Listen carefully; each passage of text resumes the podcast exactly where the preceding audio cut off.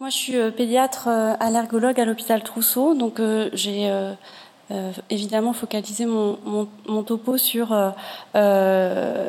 l'enfant et le devenir en fait en fonction du microbiote des, enfants au cours de, l'enfance.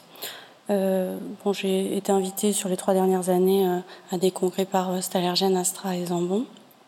Alors, qu'est-ce que le microbiote un, bref rappel, hein, c'est l'ensemble des micro-organismes qui vivent sur ou en nous et ont été principalement étudiés au cours des dernières années, le microbiote de la peau, des intestins et des voies aériennes et du poumon. Euh, dorénavant, on, on, on, considère que l'être humain pourrait euh, euh, finalement être défini comme un holobionte, c'est-à-dire un ensemble comprenant l'hôte humain et son ensemble de microbes avec une empreinte écologique unique pour chacun d'entre nous. Alors, le, le, fait de s'intéresser au microbiote, c'est finalement euh, quelque chose de relativement euh, récent, mais euh, ça fait quand même longtemps que on s'est aperçu qu'il pouvait y avoir une relation entre l'exposition microbienne et l'émergence des maladies atopiques. Donc c'est la fameuse théorie hygiéniste euh, dont tout le monde a entendu parler, qui en fait euh, remonte à des publications au cours des années 70 où on s'est aperçu euh, dans le Saskatchewan Nord, donc au Canada, qu'il y avait moins d'atopie dans les familles amérindiennes, alors que ces mêmes familles étaient infestées par les helminthes en comparaison aux familles blanches. Également au Royaume-Uni dans les années 80, euh, des études qui ont montré qu'il y avait moins d'atopie dans les fratries nombreuses, avec un rôle supposé d'une plus grande circulation microbienne euh, dans les fratries nombreuses qui pourrait réduire euh, ce risque d'atopie. Et l'hypothèse à cette époque, c'était d'un déséquilibre entre les balances, sur la balance TH2 au, aux dépens de, de, de, la voie TH1 chez les individus peu exposés aux infections. Ensuite, il y a eu euh, plusieurs études qui ont été menées. On connaît par exemple celles euh, qui ont été menées chez les amiches et les utérides sur l'exposition aux microbes et aux micro-organismes en général et euh, l'émergence de l'atopie.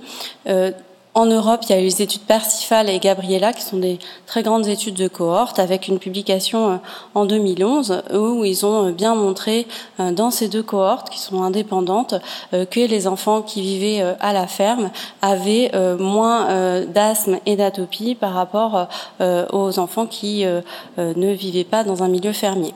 Et en parallèle de ça, ils ont montré que en fait, plus on était, enfin quand on vivait à la ferme, on était plus exposé à la fois des bactéries et des champignons, et en même temps, on avait un risque euh, réduit euh, d'asthme euh, qui était proportionnel au nombre d'espèces auxquelles on était exposé. Ensuite, cette théorie a un petit peu évolué vers ce qu'on appelle la théorie des vieux amis, où finalement l'exposition à certains micro-organismes non dangereux, en tout cas peu pathogènes, fait qui fait partie de l'histoire de l'évolution humaine. Ils sont reconnus comme tels par le système immunitaire et euh, font la promotion d'une réponse en faveur d'une régulation euh, plutôt que euh, une réponse anti-infectieuse agressive. Et finalement, ce qui se passerait au niveau immunitaire, c'est une activation modérée et continue des T régulateurs qui permettrait la mise en place d'une balance efficace entre régulateurs et effecteurs et donc une régulation du système TH2 et TH1. Et puis euh, maintenant, on en est euh, là, c'est-à-dire que euh, on considère qu'effectivement il y a un problème dans cette régulation qui favorise l'émergence des pathologies atopiques, et ce problème viendrait probablement d'une dysbiose, c'est-à-dire une modification du microbiote qui est entraînée par des perturbations environnementales, notamment dans les pays industrialisés, ce qui expliquerait euh, que euh, la, fréquence de l'atopie est plus élevée, euh, notamment par le biais de la pression antibiotique, également d'un régime alimentaire peu diversifié.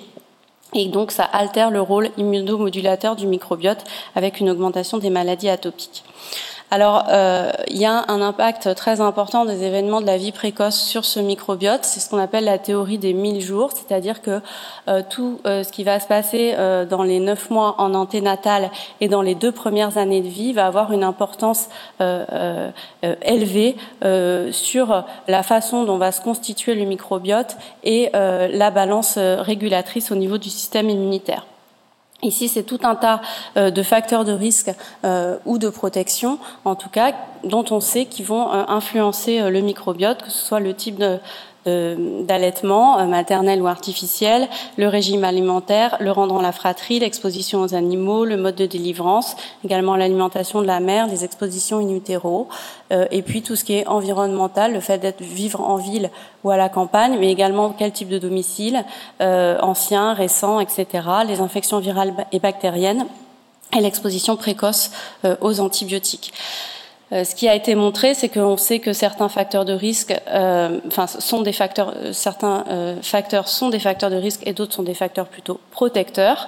Donc, les facteurs de risque, une naissance par césarienne, une exposition aux antibiotiques, le fait de naître prématurément à l'hôpital, ça entraîne euh, des modifications dans l'abondance relative de certains gènes, notamment Clostridium et Veillonella, euh, une diversité microbienne diminuée et une augmentation du risque d'atopie. À l'inverse, euh, une, naissance par voie basse au domicile, un régime maternel riche en fibres, le fait d'être exposé aux animaux ou au sein, de vivre au sein d'une fratrie importante, le fait de vivre de façon traditionnelle à la ferme va augmenter l'abondance de euh, certains, euh, certains euh, germes et augmenter la diversité microbienne, diminuer le risque d'atopie.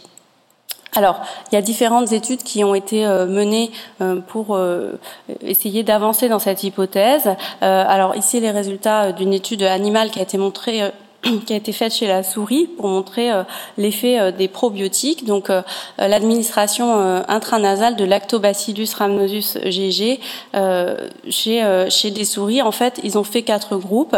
ils les ont traités en fait avec le Lactobacillus en intranasal avec des souris qui ont été certaines certains groupes ont été sensibilisés en, en parallèle au pollen de bouleau, c'est BP.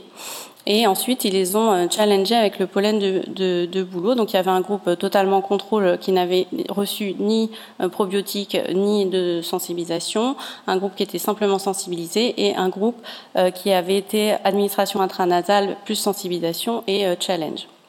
Et en fait, ce qu'ils ont montré, c'est que chez les souris euh, qui étaient sensibilisées et qui avaient reçu au préalable euh, en intranasal du lactobacillus, il y avait une réduction euh, de la production d'IL-13, d'IL-5, une diminution de l'hyperactivité bronchique, de l'éosinophilie et de l'asthme allergique.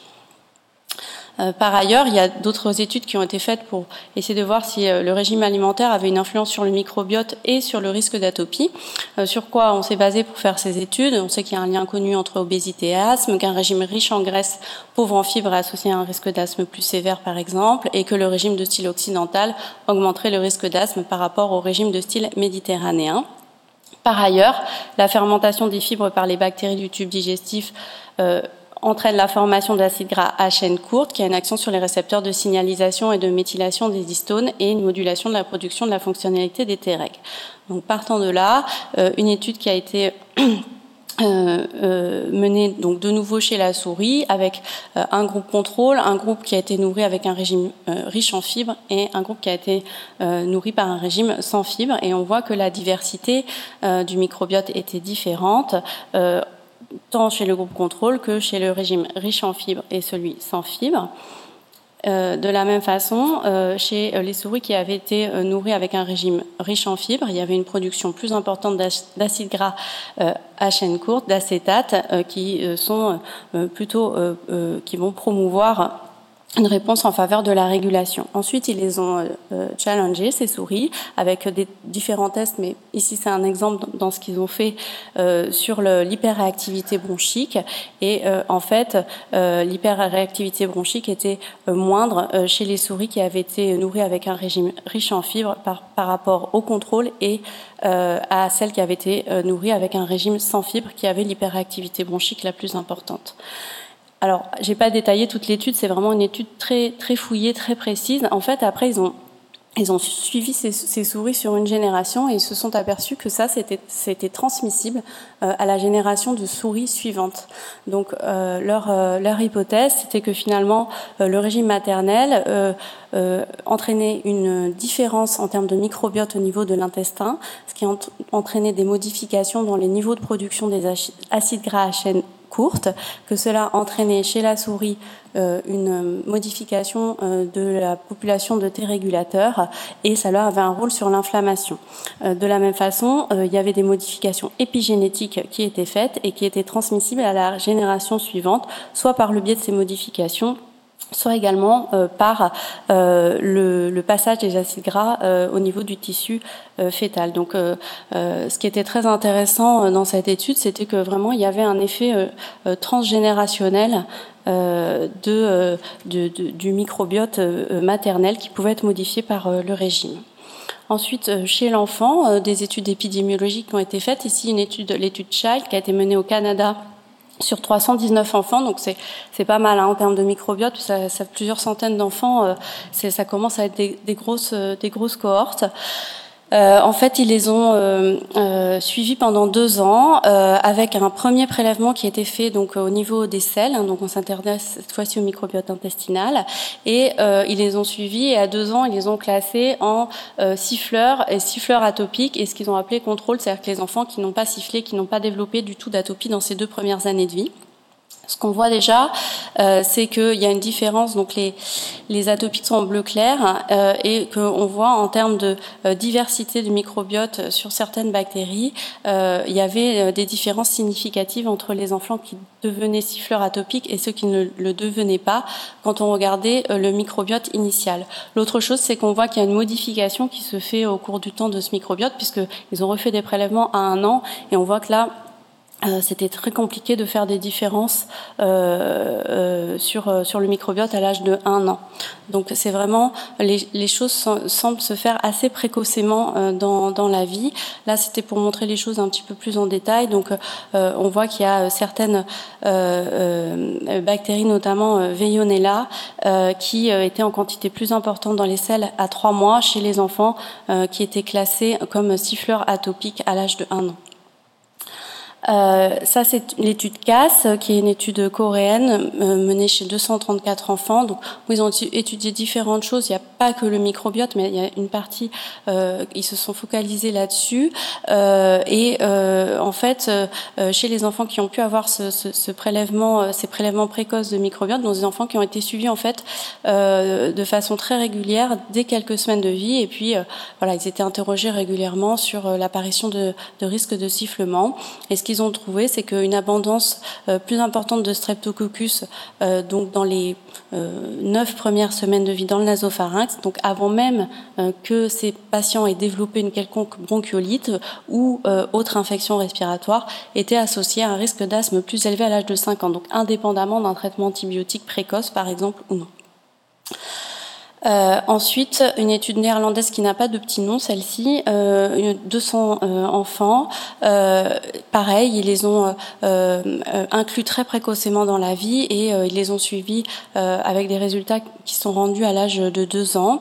Alors là, il y a, y, a, tout un tas de choses. Ce tableau est assez complexe. je pense qu'en plus, vous voyez pas forcément tout, mais en fait, déjà, ce qu'on s'aperçoit, c'est que c'est des enfants qui étaient vierges de tout traitement antibiotique, mais qui avaient pour autant un profil différents de leur microbiote à l'âge de un mois, et demi, euh, qui était influencé par l'allaitement maternel et que euh, euh, y avait une différence significative sur le nombre d'infections respiratoires basses.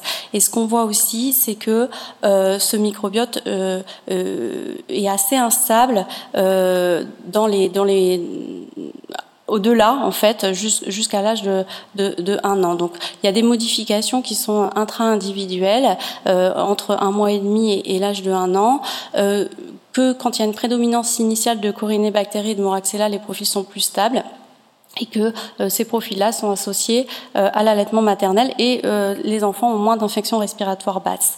Donc probablement une influence du type, euh, du type d'allaitement euh, sur le microbiote et donc euh, un, effet sur le risque d'infection respiratoire basse, alors que les enfants qui avaient une prédominance d'hémophilus et de streptococcus avaient des profils beaucoup plus instables et il n'y avait pas de relation protectrice en tout cas avec le risque d'infection respiratoire basse.